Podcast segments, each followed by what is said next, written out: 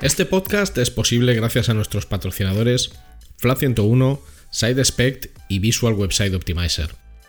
Gracias por vuestro apoyo a la comunidad CRO y CXO.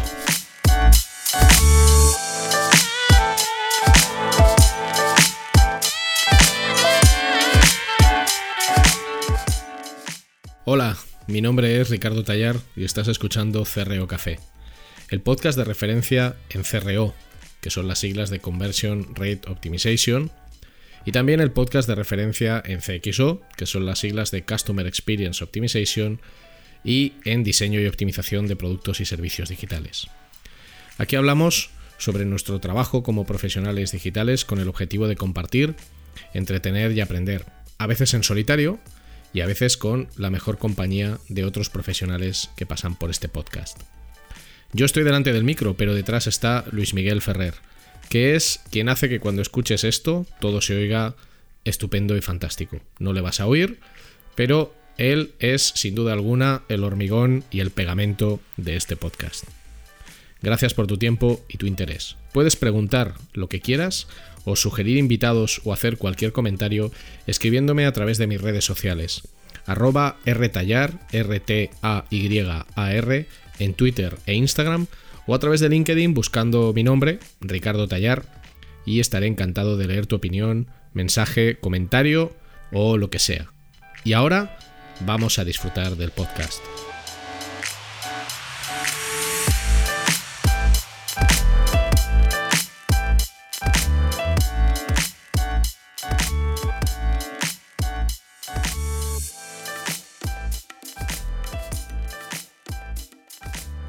Un nuevo episodio de CRO Café.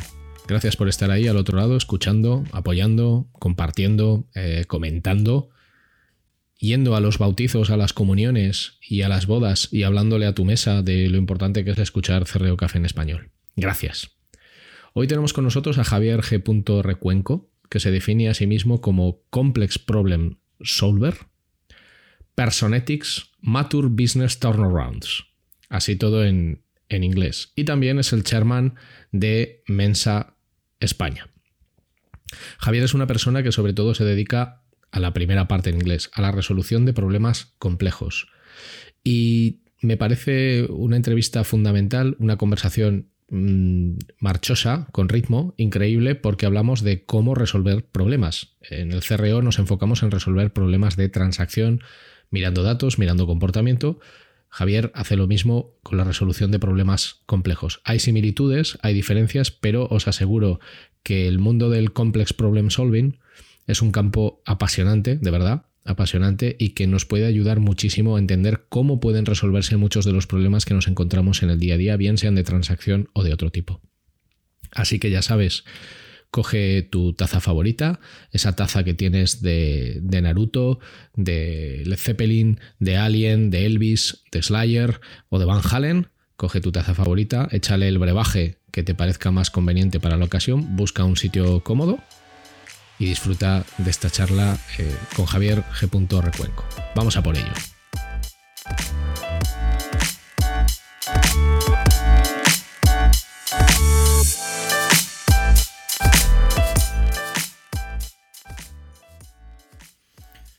Hoy tenemos con nosotros a Javier G. Eh, Recuenco, CSO de Singular Solving. ¿Qué tal, Javier? ¿Cómo estás?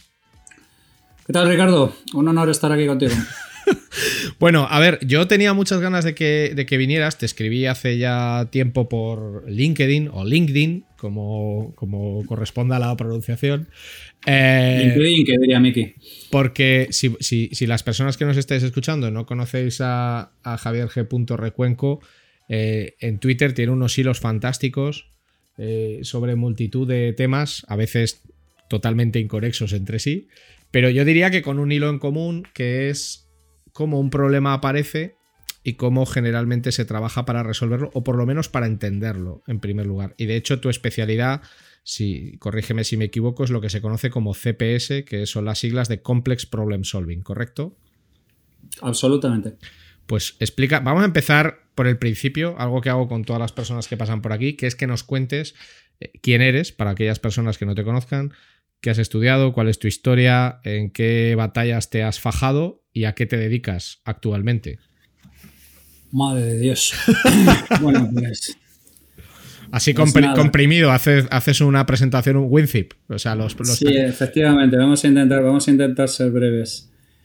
Eh, básicamente, eh, a lo que me dediqué toda mi vida era la parte tecnológica. Eh, de hecho, soy de formación, soy ingeniero informático, aunque luego hice administración de empresas. He sido director de tecnología en varias compañías y luego aproximadamente en primeros de la década de los 2000 me vi golpeado por la personotecnia, por todo lo que tiene que ver por la, con la personalización aplicada y la creación en general de mensajes relevantes y, que tengan sentido por ambos lados. Escribí el primer libro sobre la materia, personalización, en el 2004.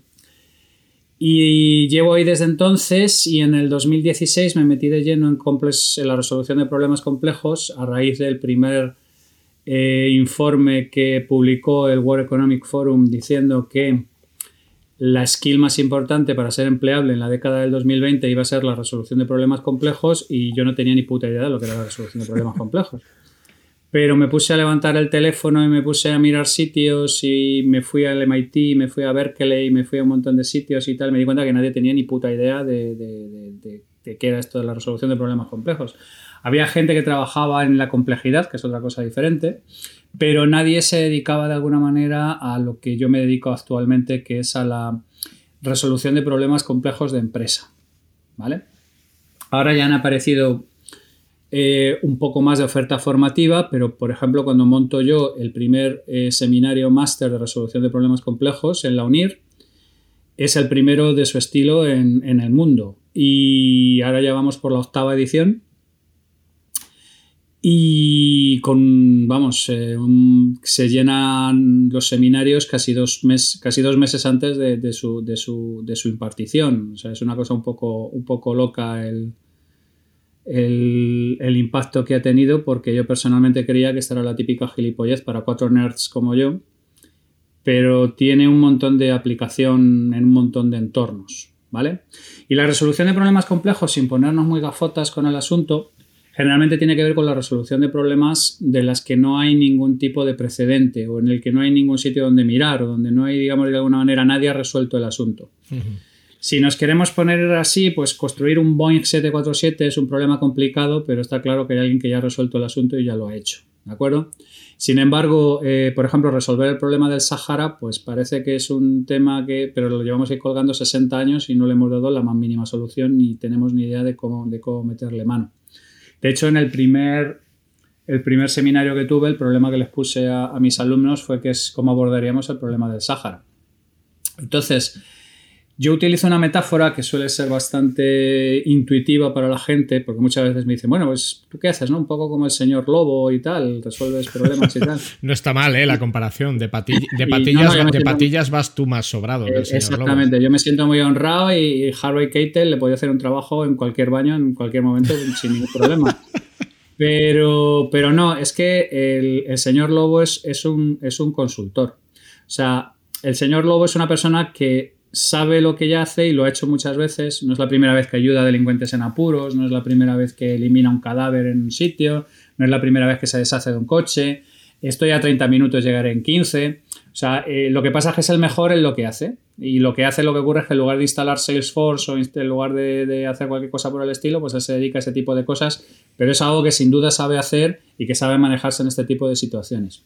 Y yo siempre hago el paralelismo del Complex Problem Solving más con, el Doctor House, ¿no? Porque eh, es, es un... El Doctor House en su estricto es un médico lamentable, es un sociópata, es un junkie, es, un, es un tío bastante impresentable en líneas generales. Pero tiene una particularidad que hace que cuando un montón de gente muy inteligente, con 20 o 25 años de estudios médicos, posiblemente en universidades de la Ivy League, se vuelven completamente no funcionales, él es funcional que es básicamente cuando no hay ningún libro en el que te digan qué cojones puedo hacer con este paciente y no tenemos ni idea de qué es lo que hacemos. O sea, lo, fascinante de, House es que no es que esté rodeado de gilipollas, es que está rodeado de un montón de gente muy funcional que cuando se le acaban las cosas en las que están familiarizadas se vuelven completamente inoperantes. Y sin embargo, House es perfectamente operativo.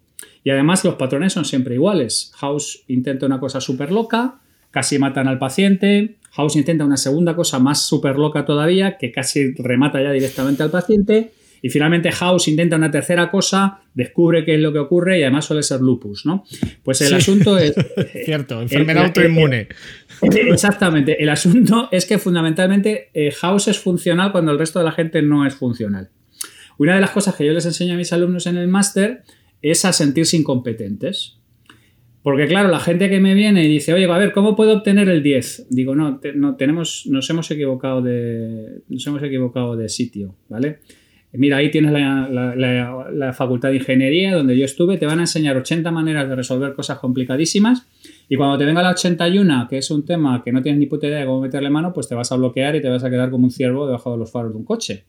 ¿Vale? Mientras que aquí el tema es que te, yo te lanzo un desafío aparentemente irresoluble para el que desde luego no estás cualificado y si eres capaz, digamos de alguna manera, de superar la fase de asumir tu propia incompetencia, entonces ocurre dos cosas maravillosas que es, hay una parte de alumnos que florecen como auténticas orquídeas en la noche y te hacen unos trabajos que alucinas, y hay un montón de gente que directamente deja el seminario. O sea, dice, mira, tiro la toalla, abandono, no hay manera de... o sea, no, no sé cómo meter esto a mano, no sé cómo hacer esto, no tengo ni idea.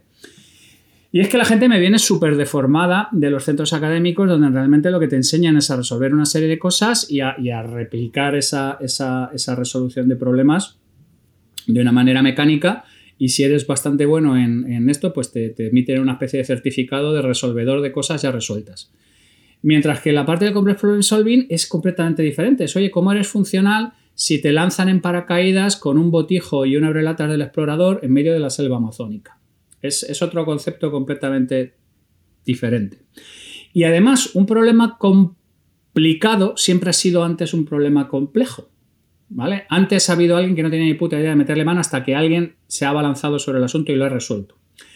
Y el ser capaz de resolver problemas complejos no tiene nada que ver con lo inteligente que seas, ¿vale? Yo suelo contar la anécdota de, Michelangelo, de Miguel Ángel Bonarotti, que el tío va y como, como es un artista, como no ha habido otro igual, pues dice, bueno, pues si hay que pintar frescos, aquí voy yo y mi polla y pinto frescos. Y el tío pintaba sus frescos y la tinta se le corría, los pigmentos se les corrían. Lo volvía a borrar, volvía a hacerlo y se le volvía a correr. Y, no tenía ni puta idea hasta que el tío se acercó a los maestros fresquistas de aquel entonces y le hicieron ver que tenía que mezclar tierra de siena con los pigmentos porque si no aquello se le iba a correr. Entonces, los fresquistas de Florencia, que no merecerían ni atarle a las sandalias a Michelangelo Buonarroti, conocían un tema que él no conocía porque no era un problema que él hubiera abordado. ¿De acuerdo?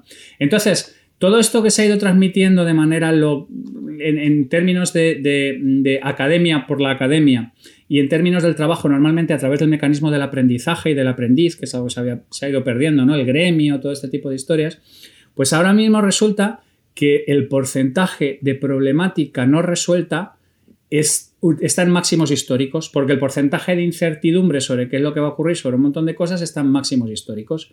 Entonces hemos entrenado a un montón de gente a funcionar de manera taylorista y a comentarle que si aprenden lo suficiente aquí serán capaces de bandearse en la vida y no les hemos enseñado a gestionar escenarios en los cuales la naturaleza de los problemas a los que se enfrentan no tienen ningún sitio a donde dirigirse o a dónde, a hmm. dónde mirar, por decir de alguna manera. ¿Vale? O sea, realmente hablamos más de una forma de pensar y de una forma de enfrentarse a los problemas que de una cualificación técnica. Absolutamente. Vale.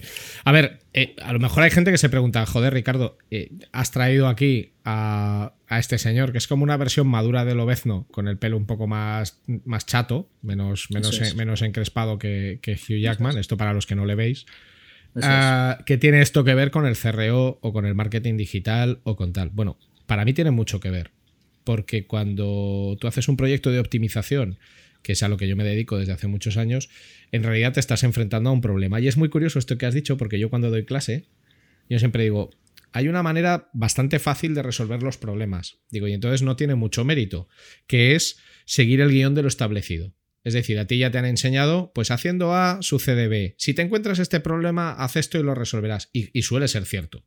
O sea, hay un conjunto de problemas que se dan en muchos e-commerce y en muchos negocios digitales que por el simple hecho de tener experiencia resolviéndolos o de haber leído un montón de libros donde se explican un montón de técnicas de cosas que podrían funcionar, tú las pones en marcha y funcionan.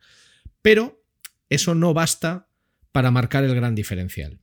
Y el gran diferencial está en los problemas que tú te encuentras, pero que no tienes ni pajorera idea de dónde tienes que mirar para resolverlos, que es justo lo que tú acabas de contar. Entonces yo muchas veces es curioso porque cuando le doy clase a gente, siempre hay, siempre hay algún alumno que me pregunta, Ricardo, pero para resolver esto, ¿qué me tengo que leer? Y yo siempre les digo, no, no, es que no te tienes que leer nada, porque no hay nada eh, donde vayas a leer cómo resolver este problema en concreto que te estás encontrando en este e-commerce que ha dejado de facturar X millones de euros o que está teniendo unos problemas de transacción terribles. Eres tú el que tiene que empezar pues, a formular sus hipótesis, a, tener sus creencias y a empezar a experimentar y a probar cosas a ver si encuentras la raíz del problema. Y esto le cuesta a muchísima gente, que en realidad lo que le gustaría es tener un manual que tiene todo que ver con lo que has comentado de los médicos de, que están alrededor de House, lo que le gustaría es tener un manual donde haciendo A, B y C se resuelven los problemas. Por eso para mí, por supuesto, CPS es a una escala y a una dimensión mucho mayor,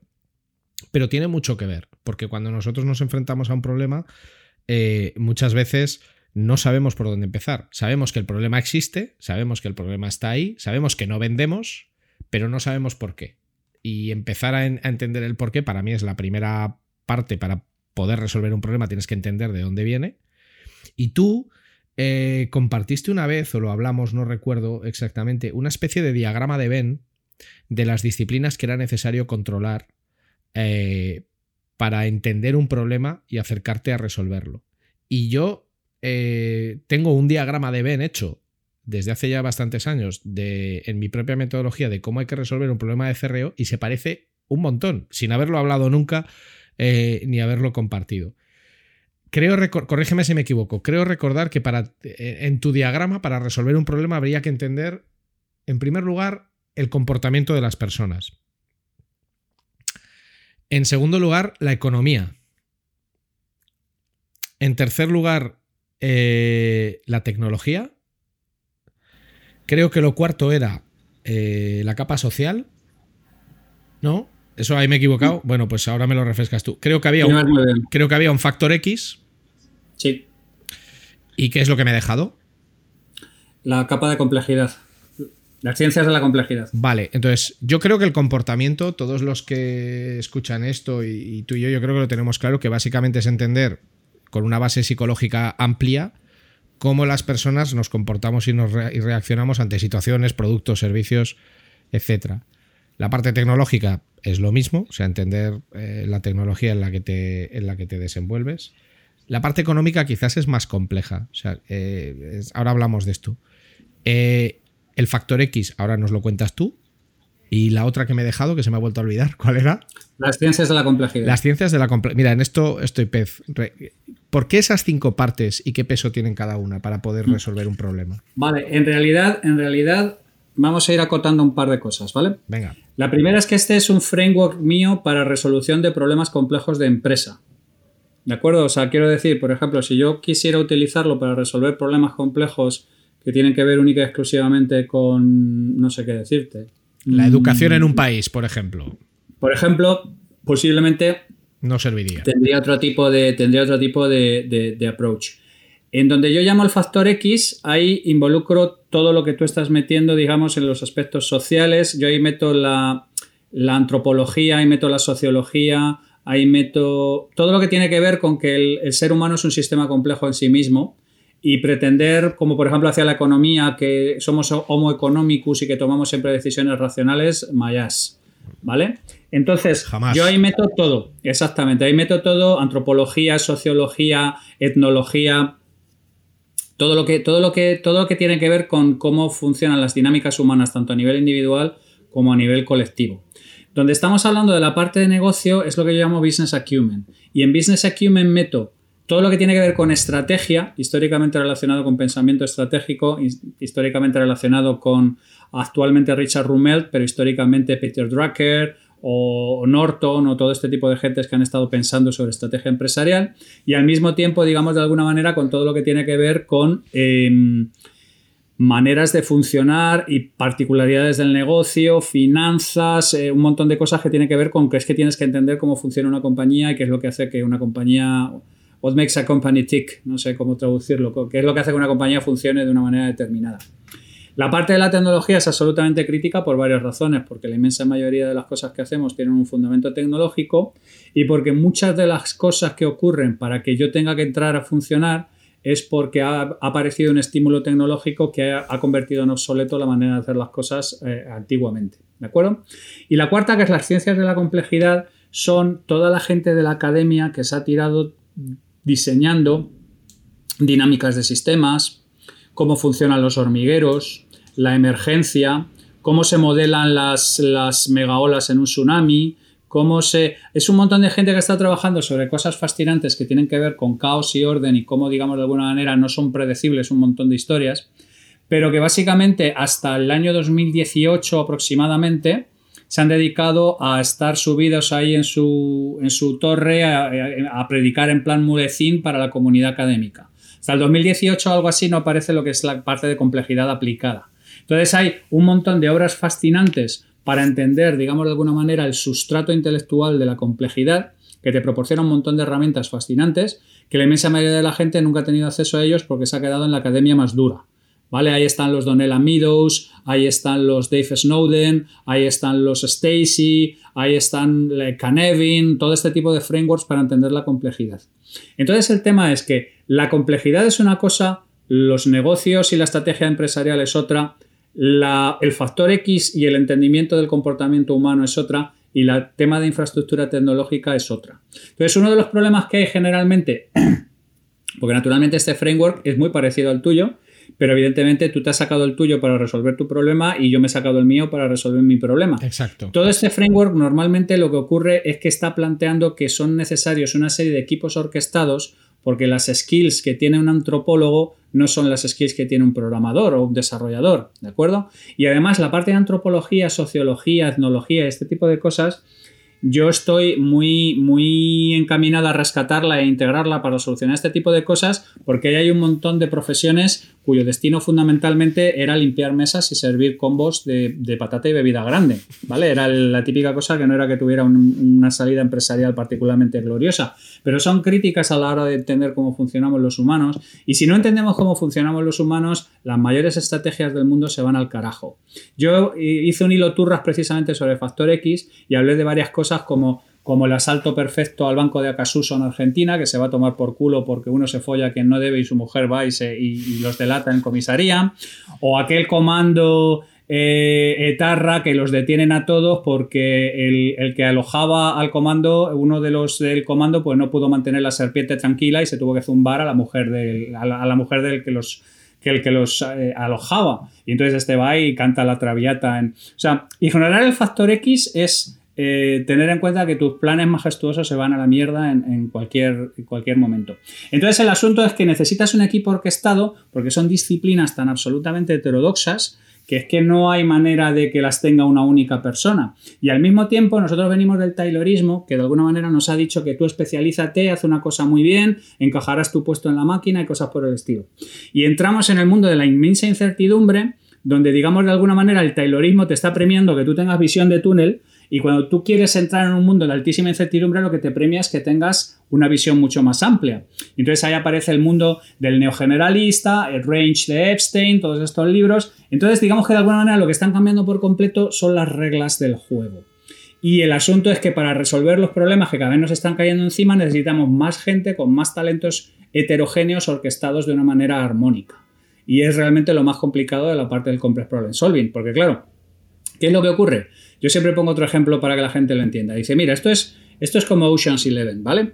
Si tú te quieres ir, quieres asaltar el Bellagio y quieres reventar un casino que está cubierto de medidas de seguridad hasta las tetas y encima tiene al frente a Andy García, que no puede ser más hijo de puta, y encima se está cepillando a tu ex, tú necesitas lo mejor de cada casa para asaltar aquello. ¿Vale? Y eso implica que necesitas al contorsionista, al informático, al experto en explosivos, al experto en comunicaciones y que tienes que entender que quien te está decidiendo el número de gente que necesitas ahí no es otra cosa que la naturaleza del problema. Por eso hay una imagen en un momento dado en el que Brad Pitt habla con. Habla con os estoy hablando de la, de la versión más moderna, de la gente está más familiarizada, porque en realidad es un remake de una peli de los 60, creo recordar. Donde Brad Pitt le habla a George Clooney y le dice, joder, necesitamos uno más. Y el otro dice, necesitamos uno más. ¿Vale? Entonces, la naturaleza del problema es la que te determina la gente que necesitas para solventarlo. No puedes decir tú, bueno, pues con estos seis a ver qué puedo hacer. Porque normalmente lo que ocurre cuando te enfrentas a problemas complejos es que el problema te, te reviente. Entonces, una de las cosas que más intimida a la gente normalmente es esta multidisciplinariedad. Pero es que es así, la naturaleza del problema complejo es así. O cuando yo hablo con la gente digo, a ver, libros de la disciplina, y recomiendo 150. Tengo mi lista de libros CPS, así es. tengo una lista publicada colgando heavy metal doy fe, y tal. Doy fe que es cierto, sí, sí. Claro, y la gente dice, pero hijo de puta, pero, pero, pero a ver, que es que esto necesito una vida para leer esto. Digo, bueno, claro, pero si te quieres dedicar a esto, tienes que hacer esto. Y está ahí el, el libro de Donella Meadows de Thinking in Systems, que es académico a matar, y está la biografía de Sammy Hagar. ¿Vale? Y la gente me dice, eh, pero tío, pero, pero ¿qué tiene que ver esto con...? Dice, si tú quieres ver un equipo disfuncional que se va a tomar por el culo porque echan al orquestador cuando no deben, echa un vistazo a los Van Halen, porque es un ejemplo que es que no hay un ejemplo mejor. ¿Vale? Entonces, eh, es, la gente se siente muy intimidada al principio y entonces, insisto, generalmente se suele, se suele separar el tema en dos grandes campamentos. El campamento de los que lo abrazan, que se vuelven fanáticos absolutos, y el campamento de la gente que, que tira la toalla. Y tengo otra teoría que tengo que demostrarla, a ver cómo la puedo hacer, porque pienso que España puede ser el centro mundial de, de, de, de resolución de problemas complejos. Porque nosotros tenemos una manera... Sí, sí, nosotros tenemos una manera de enfocar las cosas del mundo, sí, sí, exactamente. Nosotros tenemos una manera de enfocar las cosas en las que, como el chiste del infierno español, sabemos perfectamente que el día que hay escalera no hay cubo, el día que hay cubo no hay escalera, el día que hay cubo y escalera no hay mierda, y el que no, el, demonio se ha, se ha, está de resaca y, no, y, no, y no viene a torturarte. Mientras que un montón de gente eh, tiene una mentalidad mucho más estructurada y mucho más. Y en el momento en que aparece un, tipo de, de, cosa absolutamente mmm, impredecible, se bloquean por completo como cervatillos debajo de los focos. Bueno, Entonces, pero, pero, pero eh, esto, yo, es, esto, es, muy habitual, ¿eh? O sea, el, el, yo creo que los problemas, y da igual la magnitud, en muchas personas generan una situación de bloqueo ante la incapacidad de no saber por dónde tirar, porque una vez más no encuentran ese manual de instrucciones que están buscando.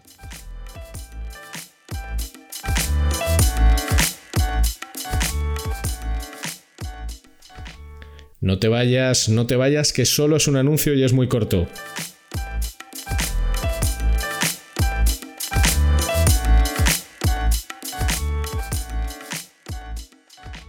Si necesitas ayuda profesional para mejorar la conversión de tu negocio digital, tu mejor opción es contar con Flat 101. En Flat 101 somos especialistas en el diseño, desarrollo y optimización de servicios y productos digitales y podemos darte soporte en todas las áreas técnicas que intervienen en la conversión. Más de 15 años de experiencia profesional en más de 500 proyectos de conversión para multinacionales y startups a tu servicio, con el mejor equipo de profesionales CRO que vas a encontrar. El resultado nos importa y el cómo conseguirlo también. En FLA 101 estamos listos para ayudarte.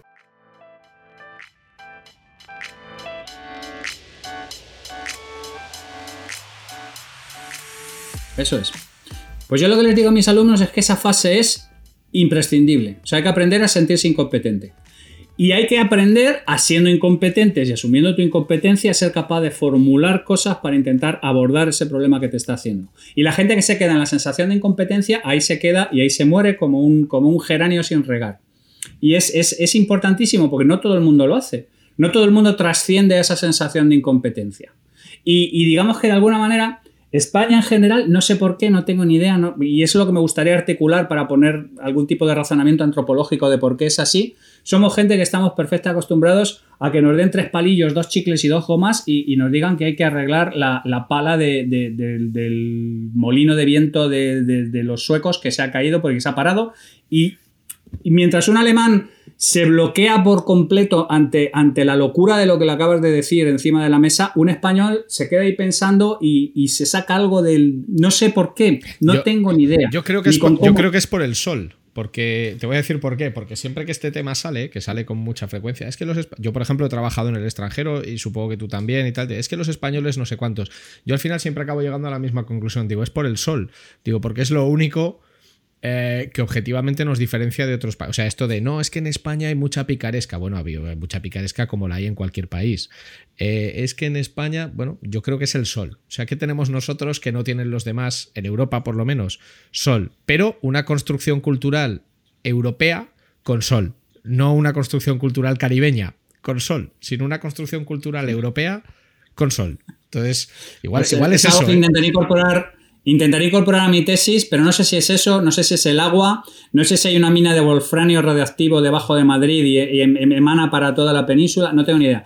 Pero yo tengo la sensación de que aquí hay materia prima para, para tener el liderazgo mundial en temas de complex problem solving, porque yo tengo muchísimos problemas para trabajar con una mentalidad, digamos, más más taylorista y más germánica que te lleva a otro tipo de sitios que están muy bien y consigues un montón de éxito y, todo lo que tú quieras, pero es que ahora estamos en tiempos de incertidumbre. Pero fíjate, em, yo en, el framework mío digo siempre una cosa cuando doy clases de CRO eh, o en un máster de analítica, que es lo mismo que yo digo, rara vez una sola persona va a poder resolver un problema de conversión, porque no tienes capacidad objetiva de entender eh, las diferentes manifestaciones del problema. O sea, a veces una empresa o un negocio digital no funciona porque hay un problema de comprensión del producto o del servicio. A veces es eh, por cuestiones tecnológicas. O sea, es decir, la plataforma que has escogido es un desastre y funciona fatal. A veces es por un tema de tráfico. A veces es por un tema de interacción. A veces es por un problema cultural. Has adaptado un modelo digital de un negocio norteamericano que en España no hace nadie y la gente no entiende lo que haces. A veces es porque ha sucedido algo, un factor exógeno, fuera de tu marco de actuación, que simplemente tú no conoces y que está generando que no vendas. Pues porque hay una reputación enorme en una empresa muy similar a la tuya y eso afecta a tus productos. Entonces siempre les digo, nunca, por favor, no creáis que una persona va a poder resolver un problema de transacción porque no va a poder. O sea, lo que puede resolverlo es un equipo en el que además alineas a la gente en torno a, hey, esto es lo que tenemos que conseguir en este periodo de tiempo, vamos a trabajarlo de manera conjunta, pero de manera individual, eh, vamos, yo todo lo que he vivido de manera individual eh, tiene un tufo a fracaso eh, bastante espectacular y tiene lógica, porque tú no puedes saber de todo. Y hay una cosa que has dicho que, de la que soy muy fan, porque yo estudio humanidades. Y esa concepción de que hay que ser un especialista eh, yo a veces digo una frase que a lo mejor es una mierda, pero, pero que para mí tiene sentido. Digo, para, digo, entender la globalidad es mi especialidad. O sea, es, decir, eh, las formaciones en humanidades están resultando mucho más provechosas que de lo que pudiera parecer en un principio, porque los problemas, entre comillas, que hay con los perfiles muy técnicos es precisamente ese enfoque de resolución orientada a aquello que se nos ha enseñado cómo hay que hacer. Pero cuando hay que tener algo más de pensamiento creativo o lateral o inventarte algo, pues bueno, hay perfiles que sufren mucho. Y yo creo que lo que le da mucho miedo a la gente cuando tiene que resolver un problema, o en mi caso un tema de conversión a nivel de CRO, es que, o sea, a mí hay una pregunta que me hacen mucho, que es, pero si hacemos esto, ¿tú me garantizas que vamos a mejorar un tanto por ciento? Y yo siempre respondo lo mismo, no, Digo, porque si te lo garantizo, te miento. Digo, lo que sí te puedo garantizar es que si no haces nada, el problema va a ir a más. Hasta que, en mi caso, acabe, acabe destruyendo tu organización, tu compañía o tu negocio. Pero es curioso cómo cuesta muchísimo eh, pensar en términos de que hacer algo no tiene por qué darme un retorno directo económico, sino que simplemente si no lo hago, eh, pues me expongo a un mal a un mal, a un mal mayor. Y yo creo que esto le da miedo a mucha gente, que tú no tienes nunca garantías de que aquello que estás haciendo o que estás diseñando para resolver un problema funcione. Por eso no debes de hacer una cosa, debes de hacer muchas. Claro, es que, vamos a ver, varias de las cosas que has dicho em, conectan directamente con lo que hago yo. La primera es que normalmente un problema es, eh, tiene causa raíz múltiple es un poco como un accidente aéreo. Para que un avión se hostie no falla una sola cosa, casi todo está redundado y casi todo está pensado. Generalmente es una cadena de acontecimientos catastróficos que te llevan a un sitio concreto, ¿vale? Lo cual nos lleva al hecho de que necesitas a varias personas que, trabajen en ello. Lo segundo es que muchas veces hay un tropo, porque este tropo del equipo multidisciplinar es súper usado en, cine, en novelas, en un montón de cosas, que es la parte de que la orquestación se da de manera espontánea. ¿Vale?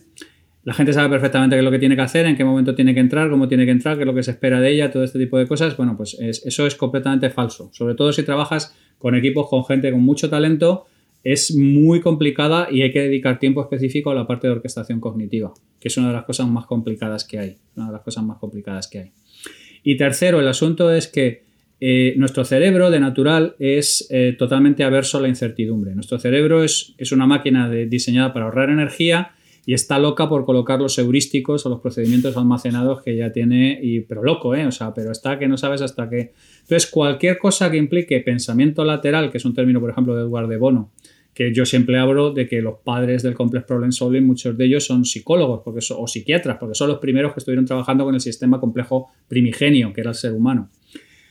Eh, cuando tú estás hablando de gente que tiene que entrar en temas de pensamiento lateral, cada cosa que tienes que hacer le tienes que esguinzar el cerebro. Tienes que sacar al cerebro de donde está, de su zona de producirle un esguince. Me gusta el concepto de esguince cerebral, ¿eh? Sí, sí, no, tienes que tener. Es que no hay pensamiento novedoso que no proceda de un esguince cerebral. Porque lo que no es esguince cerebral es heurístico. ¿Vale? Y entonces el, asunto es que, insisto, el el, cerebro es, como un detective vago que quiere cerrar los casos cuanto antes, ¿sabes? Quiere darle carpetazo y a tomar por culo. De mira, esto, eh, esto suicidio. Oye, que lleva, tiene 10 puñales clavados en la espalda. Suicidio, claro, a tomar por culo. No hay más, no hay más, no hay más historia.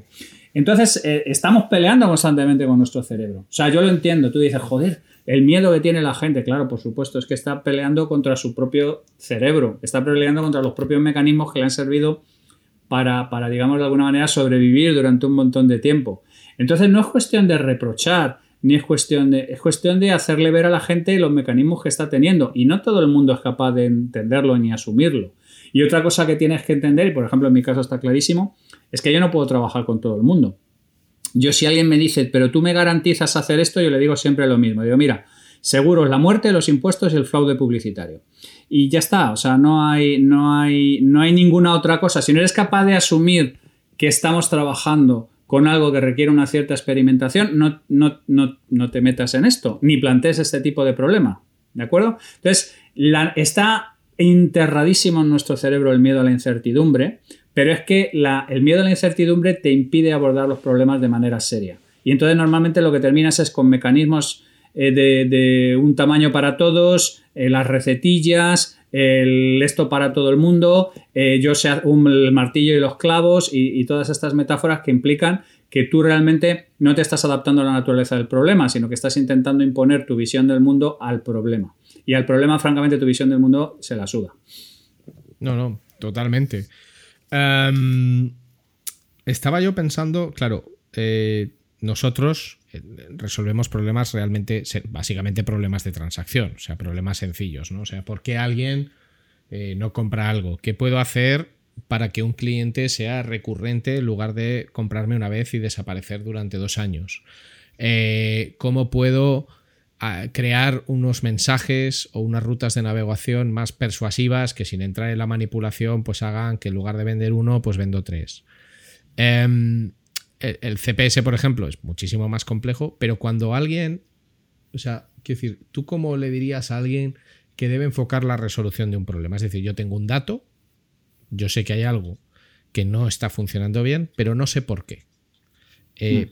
¿Dónde debo empezar a mirar?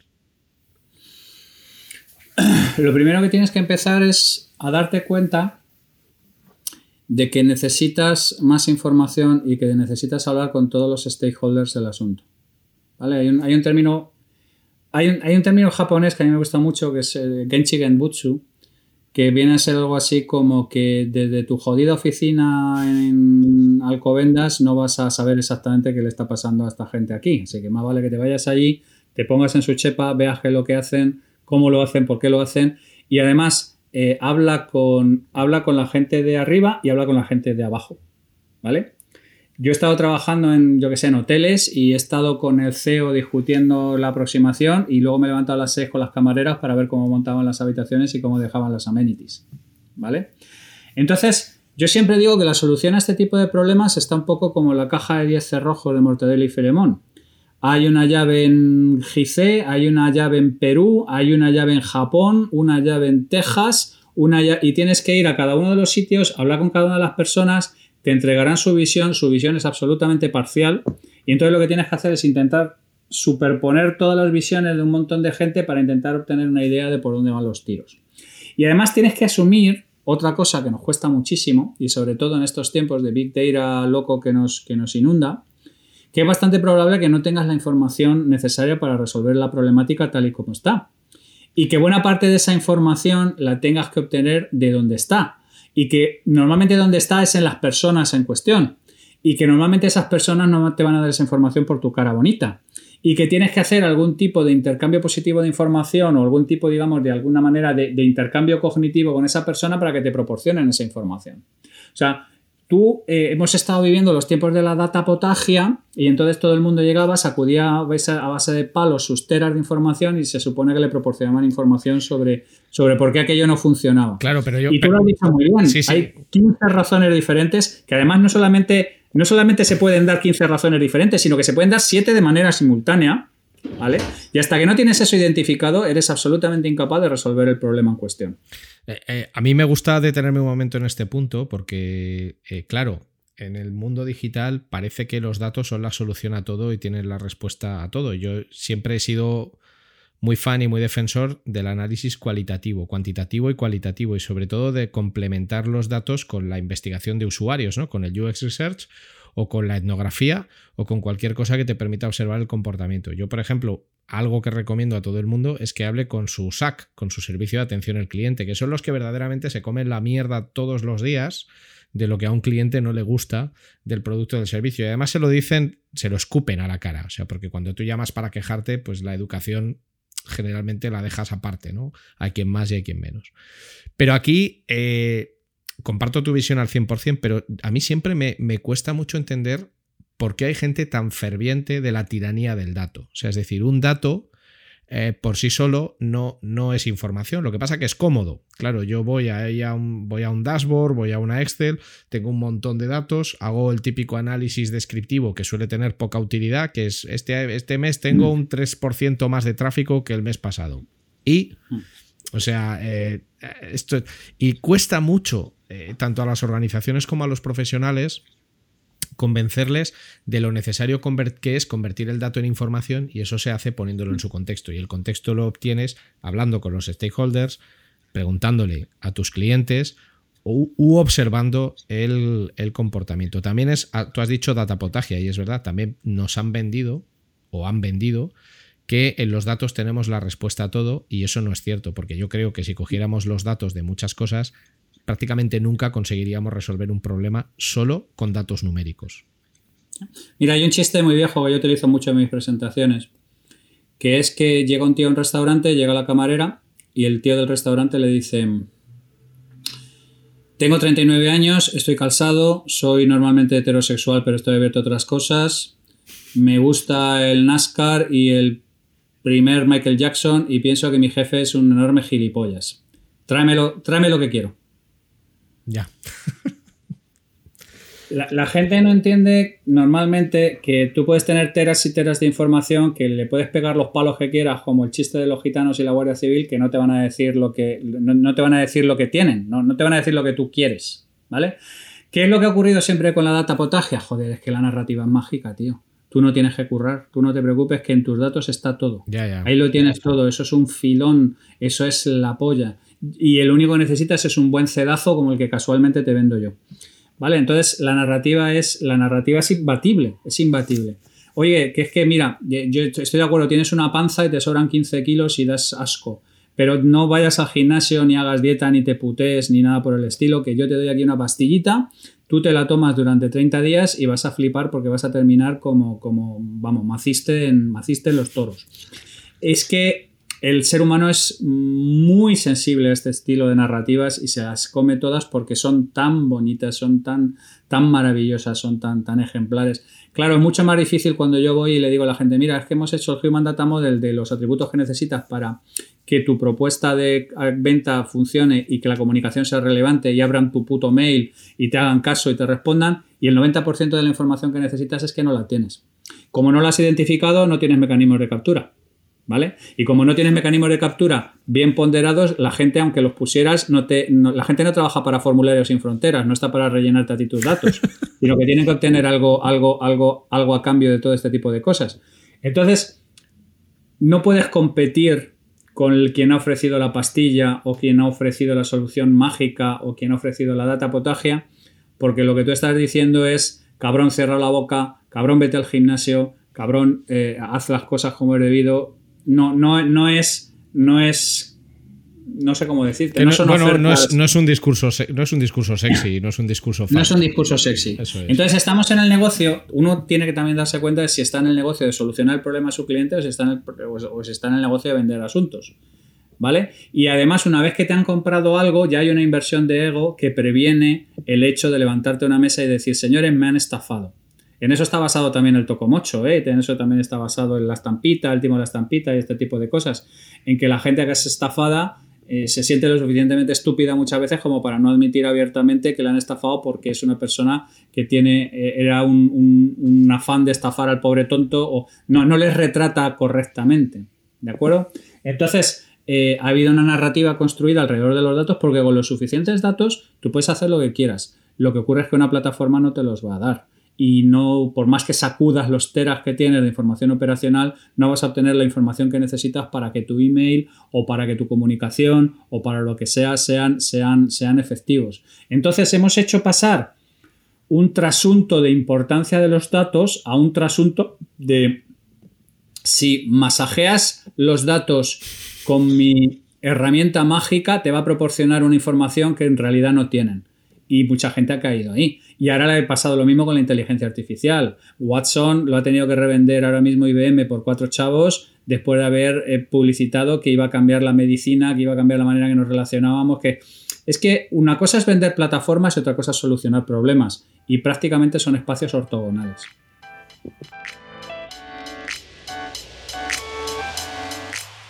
Ahora es el momento de una pequeña promo.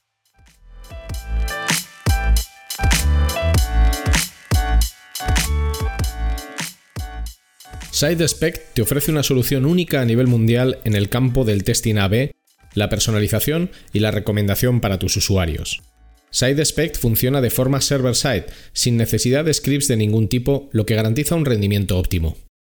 La solución de SideSpect elimina retrasos y la posibilidad de cualquier efecto flickering. Y esta aproximación también garantiza que la actual y las futuras reglas de seguridad de cualquier navegador como ITP y ETP no impactarán en tus experimentos. Para más información, visita sitespect.com.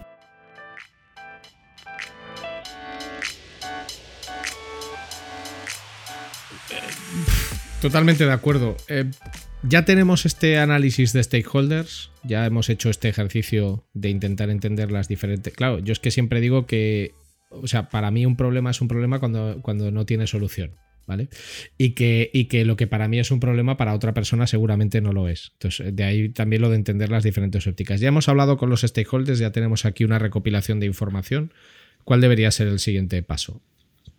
El siguiente paso es crear lo que nosotros llamamos un Human Data Model si vamos a personas o un Company Data Model si vamos a compañías que establezca de manera dramática cuáles son los atributos necesarios de base a esa información que hemos obtenido y determine, digamos, de alguna manera qué atributos son los que tenemos que capturar e, e, e, identificar y capturar en los, siguientes, en los siguientes mecanismos. Si no tenemos ese Human Data Model, no tenemos claro cuáles son los segmentos a los que nos dirigimos y cuál es realmente a dónde nosotros estamos hablando, prácticamente no podemos hacer nada en términos de mejora. Una vez que lo tenemos, lo comparamos con lo que ya tenemos y normalmente hay un gap del 80 o el 90%. Entonces lo siguiente es ponerte a trabajar en ver cómo puedes ir cerrando ese gap. Y según vas digamos, identificando información que tienes que capturar y diseñas mecanismos específicos de captura de los mismos, vas viendo cómo vas mejorando de alguna manera, digamos, todas las operaciones. O sea, en el momento en que tú ya tienes identificado cuáles son realmente los atributos que realmente mueven la aguja, ¿vale? Y eso, por eso tienes que pasar por, por todo lo que te estoy hablando, con hablar los stakeholders, por hacer estudios de mercado, por hacer... Hay un montón de mecánicas que incorporan insights e información a ese Human Data Model. Cuando ya lo tienes, lo siguiente es decir, oye, ¿cuál es la mi propuesta de valor para esta gente? Y eso modifica, por ejemplo, tu portfolio, cómo tienes que tocar el portfolio que tienes ahora mismo, si el portfolio que tienes ahora mismo coincide con la gente a la que te quieres dirigir o no coincide en absoluto, porque muchas de las cosas que nosotros nos damos cuenta es decir, oye, mira, si hemos dicho que nos vamos a dirigir a este cliente y resulta que tenemos todo el portfolio dirigido a otro cliente completamente diferente, ¿quién tiene la disonancia cognitiva? ¿La gente de producto o la gente de... No, es que nosotros queremos a lo mejor un cliente determinado aspiracional, pero todo el resto de la compañía está orientado a producir un producto concreto que va a otro cliente completamente diferente.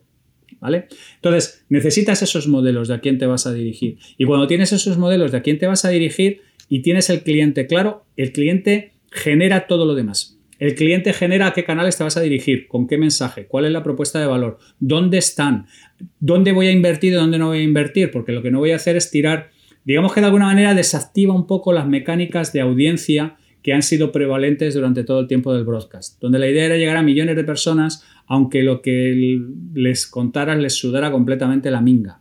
Estamos entrando cada vez más en la era de los espacios hiperpersonales. La publicidad está ahora mismo en una crisis brutal porque de pronto aparece un espacio hiperpersonal masivo como es el smartphone y entonces la turra que tú das en la tele o la turra que tú das en la radio no ya se convierte en algo personal y entonces ya te instalas el adblocker y ya te cabreas de verdad con cuando te dan la turra en algo que es una extensión tuya, que no es solamente un dispositivo, que ahí están tus claves, ahí están tus tarjetas, las fotos de tu mujer, un montón de cosas con las que tienes un attachment emocional profundo. Y además la gente cada vez más, siguiendo los principios elementales de la personotecnia, va a que quiere recibir la información que quiere por el canal que quiere, en el momento que quiere, en el contexto que le proporciona. Y, todos los, todo se está moviendo así. Todo la televisión se está yendo hacia el video on demand, la radio se está yendo hacia los podcasts. Todo esto es algo que está pervayendo a todos los mecanismos de comunicación. Entonces, mientras no entendamos a quién nos dirigimos de una manera inequívoca y no ambigua, eso nos determina ya todo lo demás. ¿Cuál es el canal? ¿Cuál es el mensaje? ¿Con qué nos vamos a dirigir? ¿Qué es lo que vamos a hacer? Etcétera, etcétera. Pero primero y fundamental es este ejercicio de determinar de manera inequívoca y no ambigua a quién nos dirigimos, qué atributos tenemos que tener para poderlos caracterizar y cómo podemos instalar mecanismos para capturar esa información que normalmente no tenemos, porque lo que tenemos es un montón de operaciones o un montón de logs o un montón de navegaciones o un montón de cosas que hemos instalado en rollo sondanal que nos proporcionan unos ciertos pequeños insights muy específicos, pero que muchas veces no nos proporcionan la información que necesitamos para saber diferenciar de manera inequívoca lo que quiere oír esta persona y lo que le hará mover la aguja a esta persona. Em, en realidad, cuando tú hablas de Human Data Model, se parece mucho mucho al concepto que manejamos de persona en el campo de la experiencia de usuario. Eh, el concepto de persona se puede manejar desde un plano muy básico, que es lo que se conoce como protopersona, que es un descriptivo muy genérico que en realidad no sirve mucho para trabajar. Pero hay ejercicios de persona en los que cuando tú, por ejemplo, diseñas sistemas eh, difíciles y complicados, como puede ser el servicio de atención de un hospital, al final tú estás prestando servicios a lo mejor a 30 o 40 tipologías de personas. Empleados, pero claro, dentro de los empleados hay médicos, hay celadores, hay enfermeras, pacientes. Dentro de los pacientes hay pacientes casuales, pacientes recurrentes, infantiles, adultos, etc. Y de cada uno se genera un poco este modelo. Entiendo que cuando hablas de Human Data Model lo podríamos interpretar como un concepto de persona hipervitaminado en el que incluyo un set de datos muy amplio. Completo. Y además, mi problema, por ejemplo, es mis contactos con las personas normalmente tiene que ver con el buyer persona, ¿vale?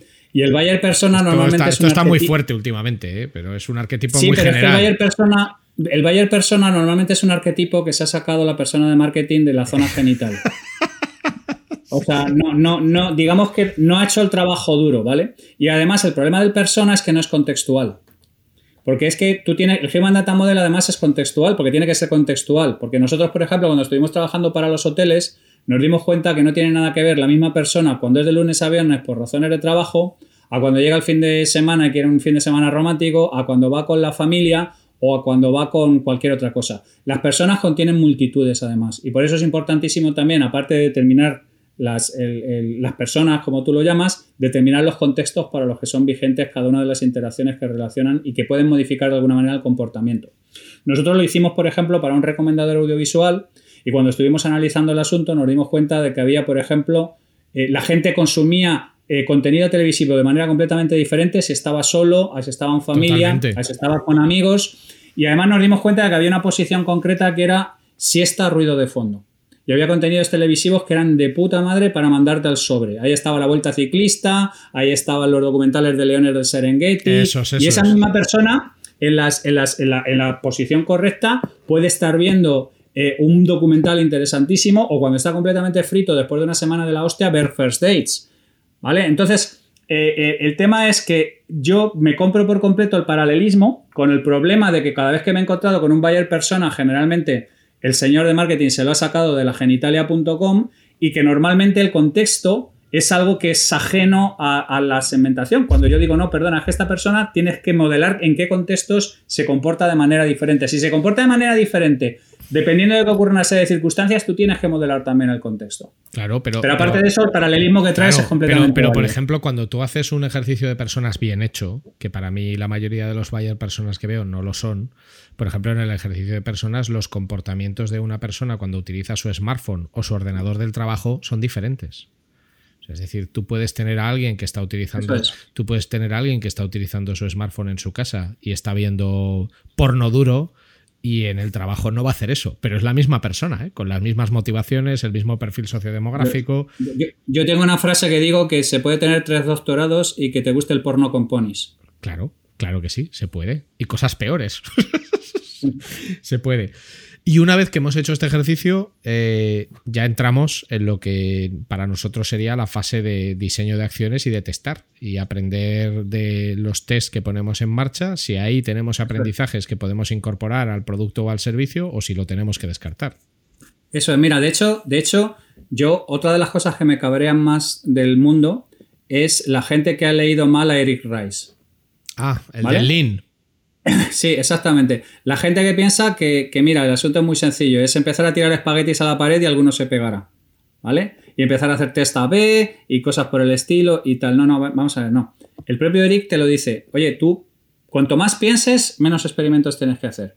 Cualquier cosa que tenga que ver con resolución de problemas complejos parte de una asunción experimental. Fíjate lo que hace House. Lo intenta una, lo intenta dos. Es que no hay otra manera de aprender a resolver un problema complejo que no parte de un cierto nivel de experimentación, pero lo que te está saltando, hijo de puta, son los pensamientos previos, la necesidad de articular el pensamiento de una manera coherente. Y cuanto más pienses, menos espaguetis tendrás que lanzar a la pared.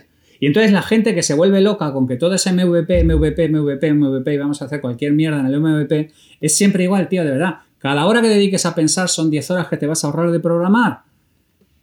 Piensa un poco, haz estos ejercicios. Pero es que, eh, pero es que Javier, pensar es, eh, pensar es un activo muy escaso. ¿eh? O sea, yo hay una frase. Pero es que eso es, desesperante, tío. Es que es lo único que nos diferencia de las máquinas. Que es que en todo lo demás nos dan por el culo. Que las cosas que son estrechas ya en ajedrez, en Go, nos rompen el trasero. Lo único que nos diferencia, que nos garantiza vamos a poder hacer es pensar, tío. Y hay una guerra abierta contra el pensamiento.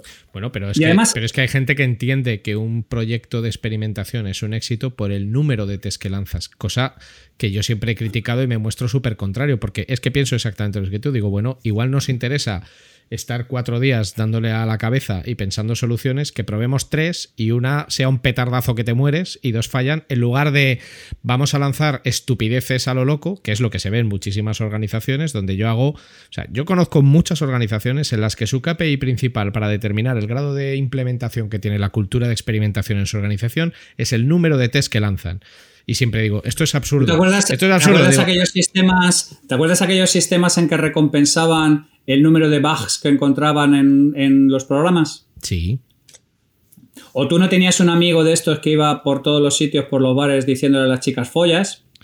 Bueno. Y luego ya te decía, oye, pero esto te funciona, dice una de cada 100, pero con preguntar a 100 ya, tengo el claro, pero es que, pero es que, Pero es que el tema de la experimentación, o sea, a ver, ni parálisis por análisis, ni estar ahí con el mono encima de un reactor a todo trapo. O sea, es. es pero evidentemente que tú consideres que estás teniendo una buena cultura de experimentación por el número de experimentos que lanzas es un error enorme. Es como si tú midieras la calidad de cualquier cosa que haces en la vida por la cantidad de veces que la haces, aunque sean operaciones muy sencillas. Es que un test es cambiar el, color de un botón. Oye, pues vamos a probar 80 colores de botón, ya hemos lanzado 80 test. Pues de puta madre.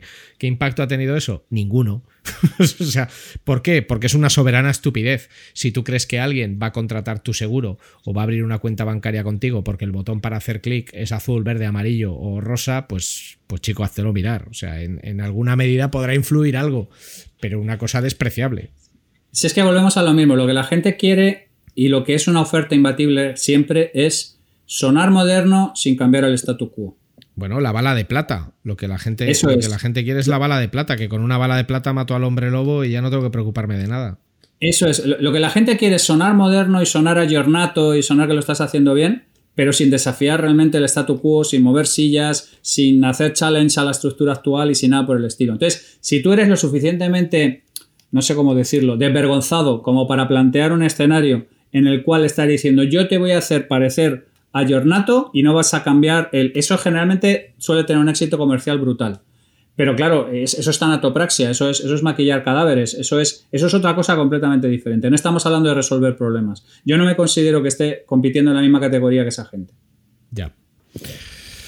Bueno, yo creo que podríamos seguir mucho rato, pero ya nos acercamos a la hora y quizás sea buena idea que volvamos a tener una conversación de estas sobre algún tema ya más concreto, más específico. Creo, me, gusta mucho lo que nos has contado porque creo que para las personas que nos escuchan es, eh, les ayuda a entender cómo el CRO, cómo la optimización en realidad es un primo pequeño o, un bichico pequeño de resolución de problemas, porque la práctica totalidad de lo que nos has contado es 100% aplicable no al mundo digital, sino a cualquier tipo de problema que te encuentres en la vida, literalmente.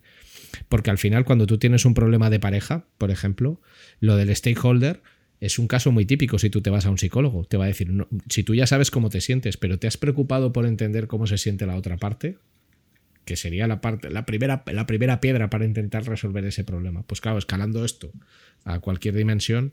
El, Giorgio Nardone, que es otro de los padres del Complex Problem Solving, es un terapeuta y trabaja con fobias.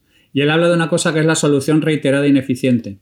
Que es cuando haces una cosa, no funciona, haces la misma cosa dos veces que no funciona, y haces una tercera porque esta vez va a funcionar porque magia. ¿Vale? Y él habla siempre de la empatía. El qué, el quién, el cómo, el cuándo, el dónde y qué piensan los demás. Porque empatizar es esguinzar el cerebro, lo que te estaba comentando antes. No estamos naturalmente diseñados para empatizar. Hay gente que se empata de natural y tiene una ventaja competitiva de la hostia, pero la mayor parte de nosotros nos cuesta muchísimo ponernos en la cabeza de los demás. Es que es muy difícil, es muy difícil. Pero bueno, yo creo que también esto lo consigues cuando, y aquí hay una parte de experiencia vital, esto lo consigues, que tú puedes tener mucha experiencia vital con 30 años, ¿eh? Y ninguna con 60. Pero esto lo consigues cuando yo creo que la empatía viene cuando tu experiencia vital se ha encargado de darte el suficiente número de hostias para que te quede claro que tú no eres el centro del universo y que tus posturas están muy bien, pero que otras personas las ven de otra manera. Pero ahí te han tenido que te han tenido que variar como a los olivos un, un, poco para que yo creo que es muy difícil seguramente habrá personas que lo tendrán como un atributo natural pero es muy difícil empatizar hasta que tú no has sufrido en tus carnes muchas veces la falta de empatía entonces, ahí yo creo que hay dos caminos. Dices, yo voy a ser un auténtico cabrón y me da igual, tú no has empatizado conmigo y te voy a pagar con la misma moneda. O que digas, hostia, qué mal me hace sentir esto. Eh, voy a intentar no ser tan cabrón poco a poco y, ponerme un poco en el pellejo de los demás. De, todas maneras, y, hoy, hoy ya no es el día para hablar de ello, pero hablé en un hilo turras de que una de las razones fundamentales para no ser un hijo de puta es la autopreservación. Porque. para que no te lo hagan a ti. Ojo con. Ojo con. O sea, estamos diseñados para. para para que el hijo puta a corto plazo tome ventaja, pero a largo plazo eh, reciba una, cierta una cierta reconveniencia por parte del colectivo. Bueno, suele ser así la mayor parte de las veces. De hecho, yo cuando hablo de modelos de negocio siempre digo que tú, de las pocas cosas que puedes escoger de tu negocio, tienes que decidir si quieres construirlo a corto o a largo plazo. ¿Quieres, construir ¿Quieres construirlo a largo plazo? Céntrate en la calidad, en hacer las cosas bien, en entender a tus clientes, en un trato lo más exquisito que puedas. ¿Quieres hacerlo a corto? Puedes ser el mayor hijo de puta del mundo. Pero eso sí, no esperes tener clientes dentro de tres años, porque no los vas a tener. Te, cambiarás de sector, que es lo que hace mucha gente.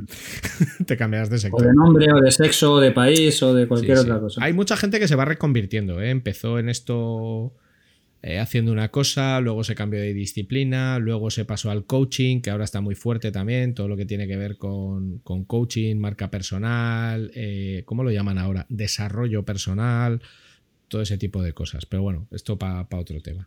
Oye, para, acabar, yo siempre le pido a, a los invitados de Cerreo Café dos cosas. Una es que nos compartan una experiencia vital que ellos consideren que cualquier persona debería vivir por lo que les enseñó. Y aquí ha habido gente que nos ha contado auténticos dramas y otras cosas mucho más divertidas.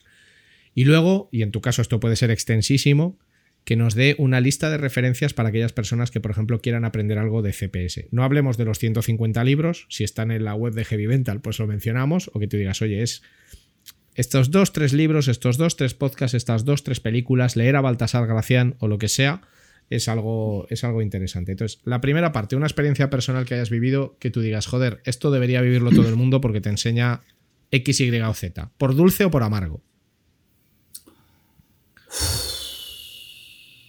A ver, no, yo no puedo recomendar no puedo recomendar a la gente que pase por alguna de las experiencias por las que he pasado yo, porque lo mismo que salí bien, podía haber salido mal. Ya.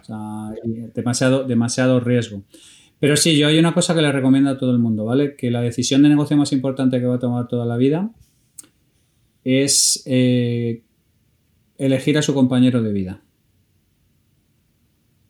Más que si en qué sector te vas a meter, qué vas a estudiar, qué es lo que vas a hacer, te vas a dedicar al emprendimiento, vas a trabajar para otros o hacer cualquier cosa, es muchísimo más importante que elijas a, alguien que esté alineado contigo vitalmente.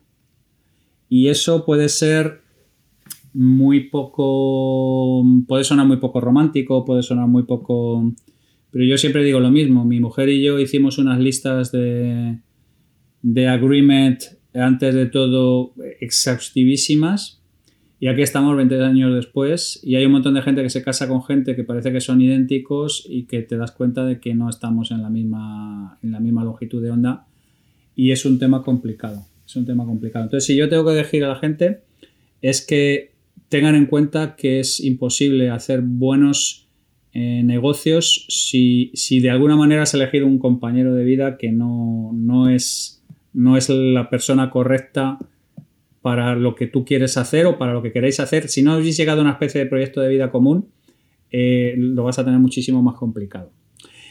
Y lo segundo, eh, no, a ver, yo recomiendo que la gente vaya a ver a los libros CPS, que, que si vean mis presentaciones y mis gilipolleces, que soy muy prolífico. Los libros CPS están en la web de Heavy Mental, ¿verdad? Están colgando de la web de Heavy Mental. Hay un listado de libros CPS. Creo que está en la versión 0.3 y ahora mismo. Bueno, mira, lo tengo aquí. He empezado a escribir Heavy Mental y me sale automáticamente. la web es heavy, como heavy de pesado en inglés, heavymental.es. Y ahí hay un apartado de recursos donde Hay un apartado de libros. Eh, yo, yo, estoy en un par de podcasts también, en Heavy Mental y en, en Nada que Ganar. Em, doy, publico mis hilos turras el sábado, hay muchísima información y soy muy fácilmente accesible antes de que tú decidas si quieres echarle un vistazo a, todo esto o no. O sea, soy muy prolífico, soy muy turras y entonces tengo un montón de información ahí para que podáis echar un vistazo y decidir si esto es algo para vosotros o no. O podéis hablar con la gente que ha ido al máster y atender al máster. y, insisto, la gente se divide normalmente en dos grandes grupos. Los, los fanáticos que han disfrutado la experiencia muchísimo y la gente que han abandonado el, curso porque no entendían la mecánica subyacente. Entonces es un tema que es para muy cafeteros, pero al que le gusta, le gusta rabiar y no, no, no, no hay marcha atrás de ninguna clase. Pues con esto y, diciendo que en esa lista de libros hay dos, eh, los que Van Halen es protagonista, uno vía Sammy Hagar y otro es Running with the Devil, lo cual siempre está bien. Yo es que soy muy fan de Van Halen. Hay el protagonista es Noel Monk, que, es, un, es, un, tío totalmente desconocido y que es crítico en, el éxito de Van Halen y luego en la caída por, por, despedirlo y por las razones por las que lo despidieron. Es que de eso hay mucho. O sea, yo ahora tengo pendiente, ahora me estoy leyendo la autobiografía de Johnny Ramón, que se llama Comando. Sí, Comando. Mm que no me está gustando demasiado, debo decir, eh, pero yo creo... Él es que es un hijo de puta bastante importante, además. Sí, pero eso ya lo sabía, o sea, eso ya lo daba por hecho. Lo que pasa que es, es un libro, eh, como es una autobiografía, es un libro excesivamente personalista. Entonces... Eh, no, no te leas ese. Si quieres ver de los Ramones, léete el libro del manager. El de. mm, Tengo otros dos, pero no recuerdo cómo se llaman ahora mismo. Pero, Pues pero- hay uno que es el libro del manager, que es el que estuve toda la vida con ellos hasta el último concierto, que es In, In the Road with the Ramones o algo así, creo que se ese llama. no lo tengo. Ese es el libro. Ahora, O sea, el libro, al- libros de bandas, siempre, siempre, si puedes, el del manager, porque es el que se ha tenido que comer eh, la Sí, orquestación cognitiva del asunto. hombre, yo lo que pasa es que lo cogí en la biblioteca porque no lo encontré, pero me quiero volver a leer El Martillo de los Dioses, que es de. Sí, sí, sí, sí. Bueno, es un poco sensacionalista, ¿vale? Bueno, bien, pero es Eh, que. pero, léete, pero léete el libro de Peter Grant, volviendo a lo del manager, tío. Léete el libro de Peter Y, Grant. el- y tengo ahora pendientes dos, que uno es el de Duff McKagan. eh, Sí. Pero sí que. El más listo de todos. Totalmente, ¿eh? totalmente. Ahí lo ves, escribiendo columnas de economía, ¿eh? ¿Quién lo diría? Eh, tengo uno de Duff McKagan y uno de Zappa, eh, que tengo ahí para. para... Ah, pues ese, ese sí que si tienes, eh, si te gusta, porque es un tío que a mí siempre me ha fascinado y su conexión con Steve Vai y todo este tipo de historias, pero nunca le he metido el diente a un, a un libro suyo. Bueno, tiene, hay también un documental ahora en- sobre Zappa, que además Mm. el director del documental de Zappa es Alex Winter, que es el que era compañero de Keanu Reeves en las películas estas de Billy Ted, que eran una absoluta majadería. Bogus- el the Tale, Bogus Journey y todos estos. Sí, eso es, eso es, que yo soy muy fan también, aunque son una absoluta estupidez, pero, pero bueno. Bueno, y con este desvarío absoluto, eh, darte muchísimas gracias, Javier, se me ha pasado en un vuelo. Espero que las personas que nos habéis estado escuchando o nos escuchéis cuando sea, esto os haya entretenido, vitaminado y sido especialmente útil. Muchísimas gracias por tu tiempo. Un placer y un honor. Gracias por la invitación. Nos vemos en los bares.